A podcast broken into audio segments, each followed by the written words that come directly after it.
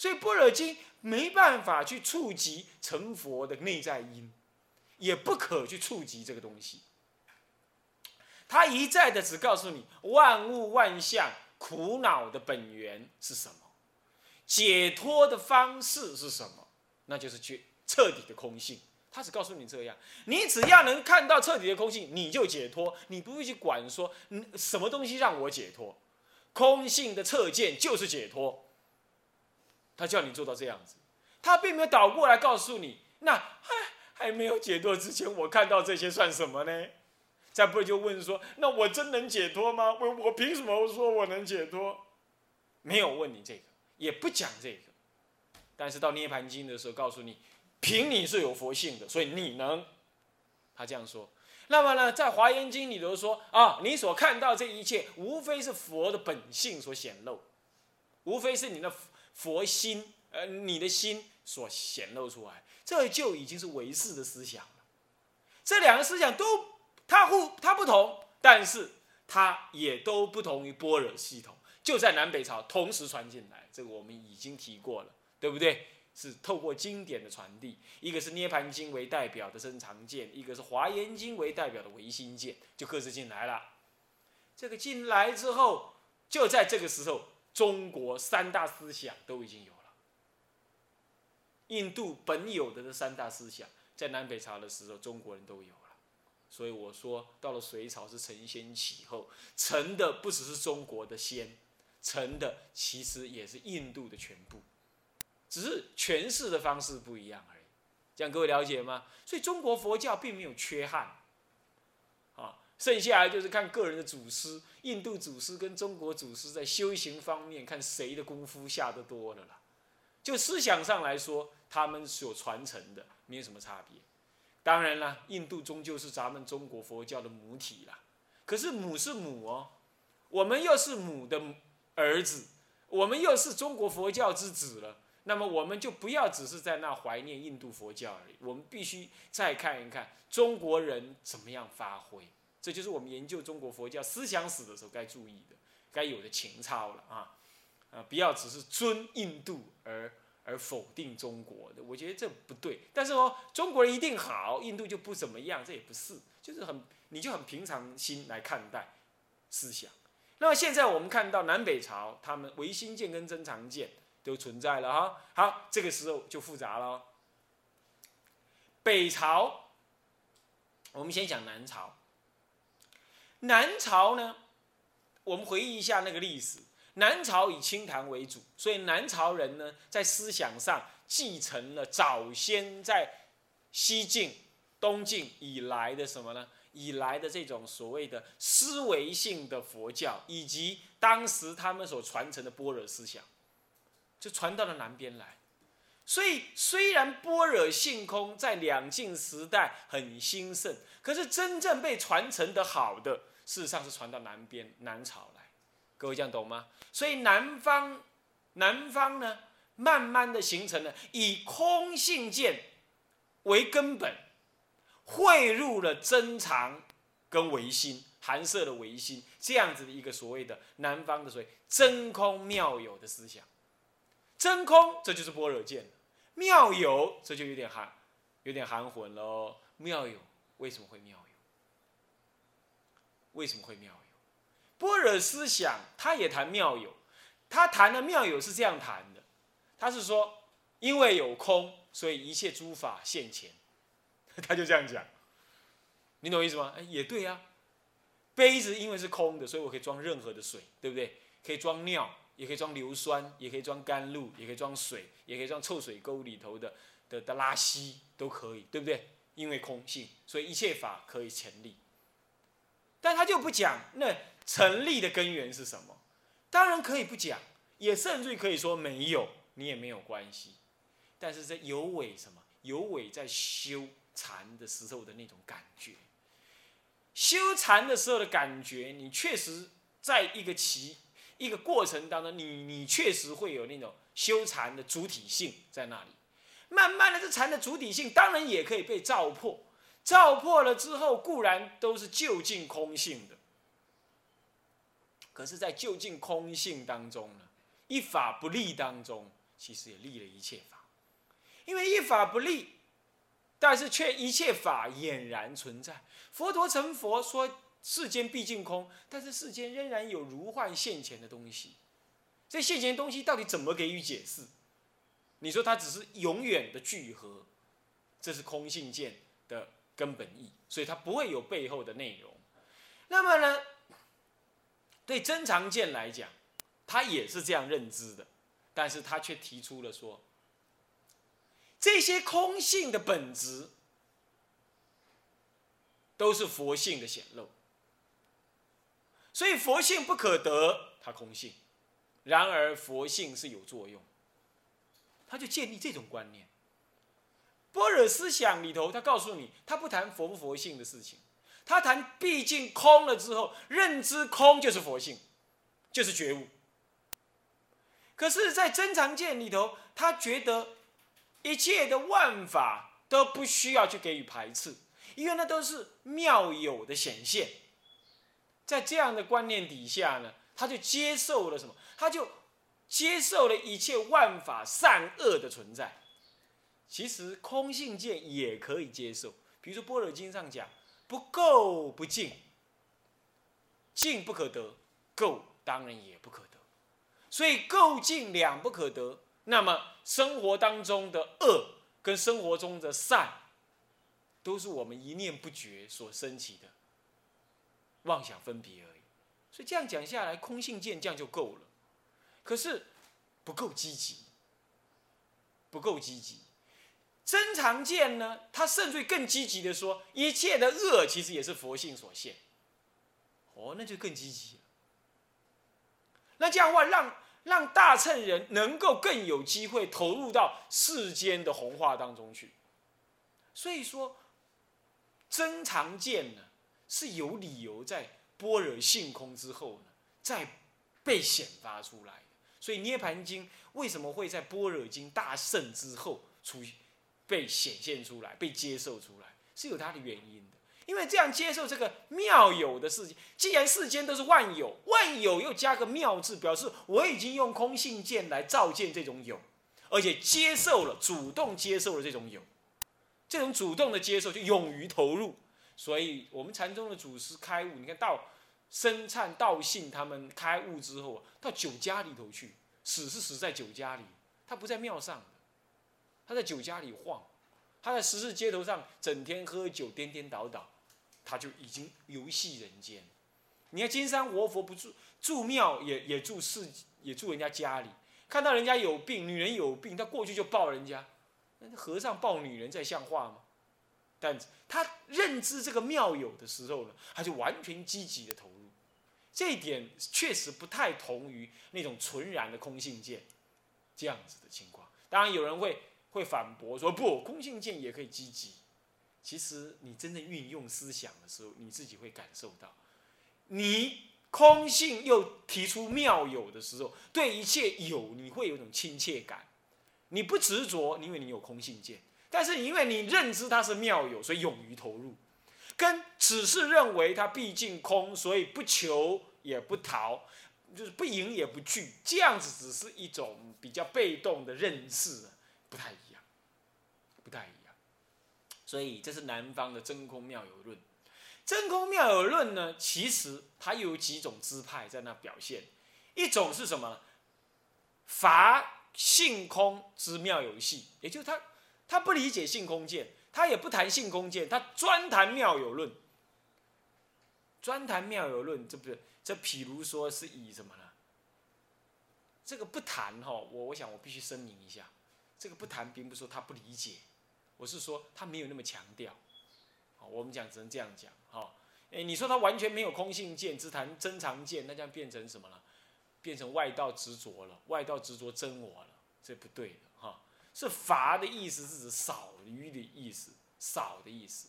啊，乏性空之妙有系统，这是以南北朝初期的涅盘学派为代表，他专谈什么？专谈佛性。他告诉你有这么一个东西，是佛性，是常，是乐，常，你看听到没有？常，是恒常的，是永远快乐的，是有我的。是清净的，这感觉起来有点像犯我的思想啊。但是他这个呢，他有他内在的理理论，他也有他的空性见做基础，但他比较少啊。这就是属于涅盘学派，他们谈这样道理。涅盘学派的人大部分都研究般若学，所以他们呢接受涅盘思想呢，他们并不把它打谈成一种所谓的犯我思想去，啊，他们并不这样谈啊。那么这是一个妙有系统的这个极端，但是有一种有另外一个系统呢，它就不是色真空性之真常系，他把空性见拿来，他也把真常拿来。那么主要是增长，但是摄取了空性见，或者倒过来说，它以空性见为根本摄取了增长，有这两个系统，一个是以增长为本，一个是以性空为本。嗯，以增长为本的，那就诚实学派。诚实学派是说一切有部的一个什么呢？一个修正的学派。所以诚实论是说一切有部的什么呢？说一切有部的修正论论点，也就是以说一切有部的思想为根本，然后再用空性见小乘的空性见，好来给予会通，然后破掉这个什么声闻人所认知的维系我见，他认为一切万法最维系的最维系有我，那是小乘说一切有。所以小乘为什么一切有？一切的存在都是由最小的原子所组成，啊，包括思想什么都是这样组成的，在他认知是这样。那么呢，诚实成就实认实意，他的意见就是认为说不，那个也是不可得。但是呢，即使是这样子呢，他把。涅盘见里头的大我、大有这种观念，有这种妙有的这种观念拿来用的，所以它整合了什么诚实跟涅盘的思想，啊，这也就是诚实学派。诚实学派呢，它具有涅盘的思想在里头，哦，我不是指诚实论哦，是指当时中国的诚实学派的学者，他们研究涅盘，也研究诚实论。所以诚实论是小乘的空性见，但是呢，这涅盘经又是大乘的什么真常见，他把这两个整合起来，所以形成了当时的诚实学派。另外一个呢，色真空的色性空的这个空性界的真常系呢，就是更有名的，就是三论学派。三论学派以三论的大乘空性见为根本，那么融入了涅盘的大乘什么呢？大乘的真常见。所以是吉藏的思想是这样子的，啊，吉藏以前的思想也是这样子，嗯，吉藏以前的思想还比较不是这样，对不起，吉藏以前的三论学派主要就是三论而已，但到了吉藏之后呢，开始转化融入，融入了涅盘思想，这就是大乘的空跟大乘的有的河流，这就属于的三论学派或者三论宗。前面有个诚实学派，啊，更前面有个涅盘学派。那诚实学派后来呢，就摄入了什么呢？摄入了这个这个这个这个啊，哎，这个这个唯识宗里头去了，啊，摄入唯识宗里头去啊。那么。那么那个这个涅盘涅盘学派就摄入了天台宗里头去了，三论宗自己就消失掉了，自己就消失掉，啊，其实也汇入了什么呢？因为因为纯空性见呢，在中国已经不存在了，啊，专谈空性的已经不存在，因为已经都受到真，至少在南方，你已经从这个表上看到，它已经受到了珍藏思想的什么了融合了，融合了。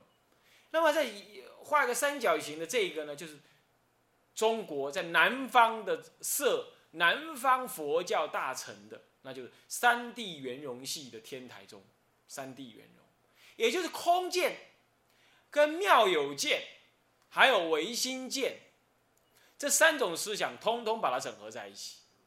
这天台大师呢，他把这个西域不印度它的主要大乘三大思想呢，他都把它融合的运用，在他那个时代呢，这个真谛已经译了什么？翻译了社论了，那么当然华严经也翻译进来了，法华经这更别提，涅盘经也翻译了，所以说真常见、唯心见通通有了，般若性空见更是有，而天台宗主述般若，含摄真常，那么呢这个什么呢？那么那么借用唯心，所以他把这三种思想全部的融在一起。所以下面刮胡里头写到说，以性空见为根本，透过唯心见之含摄而融通大乘空有，融通这个空有之天台中，这大乘的空有。他怎么讲呢？天台中的主要思想就是一念三千。这个一念，这一念啊，既不是。当然不能，当然也是讲那个念念心，借耳一念心叫做一念。可这一念心，他不认为是真心，也当然他认为那是妄心。但是妄心非妄哦，妄心是指那唯一的心，除了心以外，没有一切物万万事万法。哎，那这样讲起来是唯心论嘛？是不是这样子啊？对不对？心为万法的根源，对不对？但是他又他又说心不可得，嘿，这是空性见，懂意思吗？那么心不可得，万法即是心，心即是万法，以心跟万法入不思议有中，这是真常见。所以他的思想很有意思，那是他从实修当中所悟出的，说空说有说心都是细论。他把空有唯心三大思想全部整合，那么空就是真谛，有就是熟地。他讲的心就是中地，一念三千，那就是中中地。所以他的修行是重点在一念三千，在这一念当中。然而这一念是不可得，包含空，所以说中地即有空地的意涵。虽然不可得，这一念心当中具足三千，这是妙有。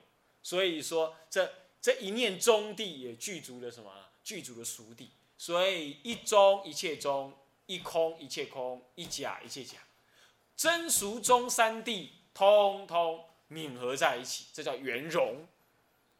所以天台大师是在中国三大系传进来之后，他第一个完整的总综合了什么三大系的的人，而他的立足点是空性见，立足点是空性见。那么呢，呃，这个透过唯心。来含摄什么？来含摄，并且表现真常跟空性的融通。他认为要修修的，得要从心上修起，所以这是唯心的，这很合理。你看瑜伽行派，瑜伽行派主要就是又修禅定，修禅定当中他会看到心的作用，所以他会认为有唯心见，他们产生唯心见出来，所以唯识学派又叫做瑜伽瑜伽行。瑜伽行派原因在此，是重点在修当，所以真实修的时候，你必须动用你的那颗内念心来修。天台讲一念三千，也是从修这件事情上说起的，说入的，但懂意思吗？所以说，这就是三谛圆融系，三谛圆融系的思想，好，它整合了什么？性以性空为根本，好，那么动用唯心见。来给予修行，那么建立了真常的什么呢？佛性观，真常的法界观，可以这么讲啊，真常法界。他认为，因无心则已，借而有心，则万法纷然。然而这一念心，抽刀断水，水更流，心是不可能断的。所以万法是借而是什么？任运任运的在那儿，这种任运在那儿，法尔如是，就是真常的思想。所以他整合了这三等思想，这样了解吗？相当的伟大的，印度人没有解决这个问题，到了天台大师一口气就把它全部解决掉，三宗进来揉一揉变成一宗，啊，是这样子。所以说，我们必须要正视中国佛教的价值，你不能老认为说空心剑才好，其他都中国佛教自己发展的。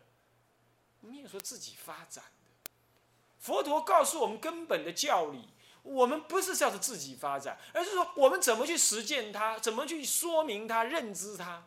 一切的语言都是细论的，三种三种思想，真的要哪一个好吗？没有那么重要，也真正分不出来的。倒是三种都能综合起来，透过实修认知理解，给予综合是有必要的。可是当然有人不同意，有人不同意。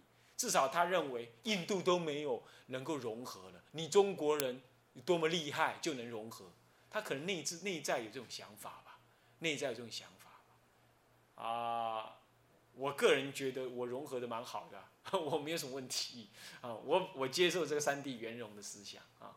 好，OK，好，这是南南方的思想，所以到了三地圆融就是隋朝了。隋朝产生两个宗派，一个是天台宗，一个三论宗。他的思想没落在这里，看到没有？你可以在这里注明一下，一个三论宗旁边就隋朝，天三三地圆融系就是也是隋朝的。那么接下来我们谈谈北方吧。南方是真空妙有论为主，北方呢，哈哈，北方有意思哦。北方呢，因为早期北方的般若思想传到南方来，而北方动乱了之后，般若思想反而消失了。消失了之后，到了南北，呃，到了东晋末年呢，那个般若，那个涅盘经一出之后，北方就接受了唯心思想为主，啊，不，真常思想，就接受了真常思想。那么真常思想再加上呢，这个嗯，唯心呢？那就要到唐朝来了。北方主要是真常思想为主，是重镇在真常思想，因为菩提流支他译的那个地论呢，在北方流传的很广。地论理论上说是唯心见，它并不是真常见，但是跟真常见很接近，所以说在北方真常唯心论呢是很兴的，有真常又唯心，什么意思？心是真常的，这样懂了意思吗？唯识学，他认为心，玄奘大师的唯识思想认为心心是妄事。我不晓得你们教务主任教教唯识，认为认为到底有没有第九识？一般来讲，可能他是顺着玄奘大师的思想来说，那讲第八意识是妄事，好，他不会讲八九真妄合合，真妄合合讲的应该是什么呢？应该是大乘起信论的。所以现在人讲唯识，基本都是讲玄奘大师的唯识，单讲妄心，啊妄心妄事，啊认为阿赖耶识是妄，啊那转成大圆镜智的时候才是什么呢？转妄成真，啊是这样的，对不对？他是不是这么讲的？那这样很显然就是什么呢？显然就是在北方呢，一直到唐朝才出现的什么呢？真觉真常之虚妄心性。虚妄心就是所谓的玄奘大师的什么呢？唯识宗。玄奘大师唯识宗啊。那么其实，在在玄奘大师之前，其实都有一种，还有两个系，一个是真净心系。真净心把心认为是恒常，而且是清净的，只是被外面的课程所污染，这就是真常唯心思想。这在更早，在你的北方就已经存在，这就是真谛，这就是菩提流支所译的地论学派。地论学派是这么认知的，这么认知的。第二个学派呢是真妄和合系，是真谛三藏所译的色论学派为代表。色论学派认为心是真心跟妄心的和合，这很接近什么？大乘大大乘起信就是跟他一样的看法。啊，所以有人认为说这个真谛也译了《大乘起信论》，原因就是这样啊，真妄合合。所以心无能诶，一个是真心，一个是第九意识，一个是第八意识。第八是妄，第九是真常，是清净心，清净心两个合合，成为我们的人心事状态。我不晓得你们教务主任有没有这样教过，他不同意是吧？还是怎么样？因为唯识学有这三大系，真心系。妄心系、真妄和合系，有这三大主要的系。那么一般我们谈唯识学，主要是谈妄心系，是这样。这个这两个真心系跟真妄和合系，其实在隋代以前都已经有了，在北方好了，到了唐朝来的时候，主要是玄奘大师所建立的虚妄唯识系，虚妄唯识的这个所谓的唯识宗，啊，是唐朝的宗派在这里就建立了，在这里建立了。好，那么接下来还有呢部分，我们呢在下一堂课再跟大家继续讲啊。向下文长，赋予来日，我们回向。众生无边誓愿度，烦恼无尽誓愿断，法门无量誓愿学，佛道上誓愿成，自归依佛，当愿众生。理解大道，法无上心，智归依法，当愿众生。深入经藏，智慧如海，智归一生。当愿众生同理大众，一切无碍，愿以此功德庄严佛净土，上报四重恩，下济三途苦。若有见闻者，悉发菩提心，尽此一报身，同生极乐国。南无阿弥陀佛。南无阿弥陀佛。南无阿弥陀佛。